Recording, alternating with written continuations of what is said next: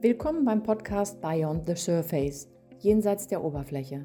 Mein Name ist Kerstin Finke und in diesem Podcast lasse ich Menschen wie dich sprechen. Sie berichten darüber, wie es ihnen nach dem Eintauchen jenseits der Oberfläche ergangen ist und was sich somit an tiefer Veränderung in ihrem Leben ermöglicht hat. Hallo und herzlich willkommen zu meinem nächsten Podcast. Mein Name ist Kerstin Finke und heute möchte ich dir gerne ein bisschen was über das Thema artgerechte Haltung durch systemische Enneagrammstrukturbestimmung erzählen. Artgerechte Haltung durch Enneagrammstruktur, was ist das? Also das Enneagramm ist ein Modell, hm, das basiert auf Bauch, Herz, Kopf und in drei verschiedenen Ausprägungen. Also das Modell bietet uns herauszufinden, in welchem Zentrum wir verankert sind, also wir selbst verankert sind.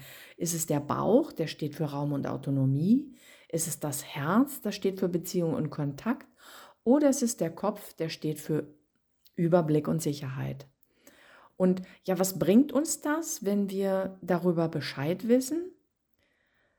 Also wenn wir wissen, welchen Grundton habe ich in meinem Leben oder welcher Grundton schwingt bei mir mit und wenn ich den schon mein Leben lang habe, also 24 Stunden am Tag und sieben Tage die Woche, fällt mir dazu wahrscheinlich nicht wirklich was Besonderes auf und merke das selber gar nicht. es ist quasi fast so wie der rosa Elefant in meinem Leben, äh, der mir nicht auffällt, aber anderen fällt es auf und es ist für andere sichtbar. Und wenn ich dann darüber Bescheid weiß, kann ich mich selbst artgerechter halten, weil ich einen Eindruck habe oder einen Eindruck bekomme, welches der drei Kernbedürfnisse im ersten Rang steht. Also im ersten Rang heißt dann nicht, dass die anderen keine Rolle spielen.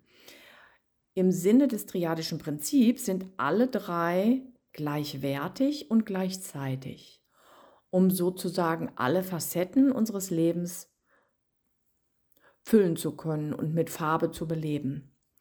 Und unseren Heimathafen zu wissen, hilft dabei, uns nicht an Themen abzuarbeiten, die vielleicht strukturell bedingt sind. Also wir halten die Enneagrammstruktur tatsächlich für die größte Ressource eines Menschen. Und es ist im Prinzip so, dass auch Menschsein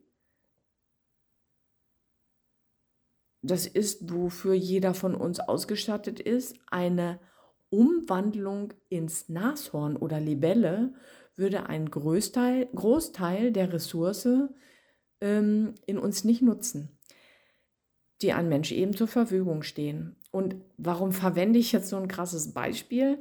Na gut, ähm, immer wieder in meiner langjährigen Tätigkeit, in meiner Praxis, in Therapie mh, hm, oder Coaching kommen Menschen mit Themen, die mit ihrer Struktur zu tun haben. Und wenn ich mich jetzt artgerecht halte, wird mir irgendwie klar, dass es total sinnvoll beispielsweise als Giraffe für mich wäre, wenn ich die Blätter oben am Baum fresse und nicht den Salat oder und nicht denke, ähm, vielleicht ist es doch ganz lecker, den Salat da unten zu futtern, wenn ich doch körperlich dazu gar nicht ausgestattet bin. Und ein Teil der Probleme schaffen sich Menschen selbst, habe ich erfahren in meiner Praxis, indem sie sich an etwas abarbeiten, wo es nichts abzuarbeiten gibt.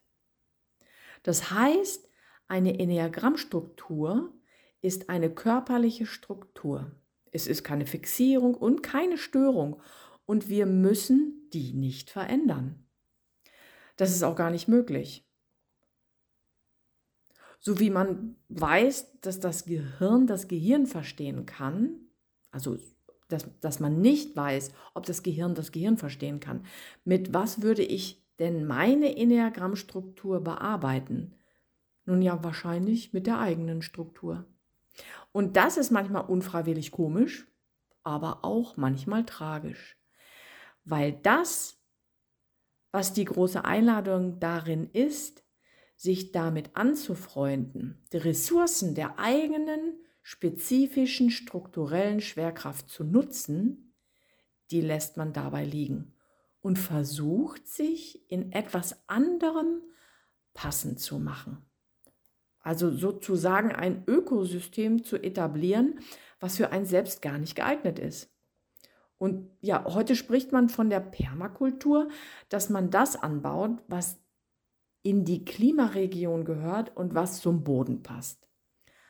Und alles andere ist ja ein viel höherer Aufwand mit Bewässerung, Düngen, Wasser, Licht, Schatten. Und so setzen wir setzen so Ressourcen bei uns selbst ein, um eine Pflanze gedeihen zu lassen, für die unser Ökosystem gar nicht geeignet ist.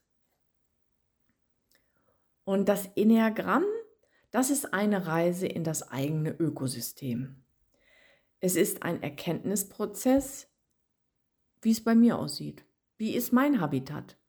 Und wie kann ich das in meiner ganz eigenen Art und Weise wie ein Fingerabdruck für mich selbst nutzen? Und dabei alle Ratschläge und Vorschläge von anderen kann ich dann freundlich ausschlagen und sagen, ach, für dich ist das sicherlich super geeignet. Aber ich bin dafür nicht ausgestattet.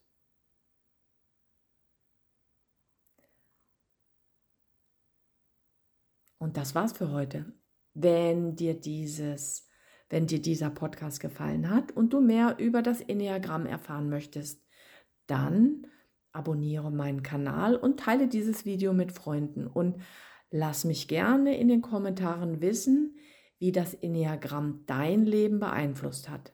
Ich freue mich drauf, dich im nächsten Podcast wiederzuhören. Liebe Grüße, Kerstin.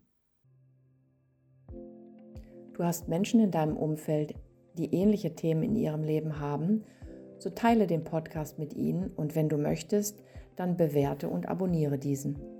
Wenn du selbst noch tiefer in deinem Leben jenseits der Oberfläche tauchen möchtest, um Themen für dich zu lösen, um innerlich zu wachsen, aus Verstrickungen auszusteigen, um so zu deiner ganz eigenen Version deines Lebens zu werden, so findest du über 15 außergewöhnliche Videokurse unter www.kerstin-finke.de. Und bitte beachte, dass Kerstin mit C geschrieben wird.